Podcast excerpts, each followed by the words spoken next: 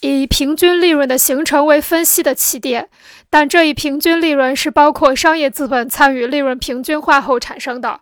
生产和实现剩余价值的资本叫做职能资本，它又包括了产业资本和商业资本。在社会资本中，除职能资本外，还有生息资本。生息资本是资本所有者通过货币借贷关系来获取利息的一种资本形态，是为了获取利息而暂时贷给职能资本家使用的货币资本。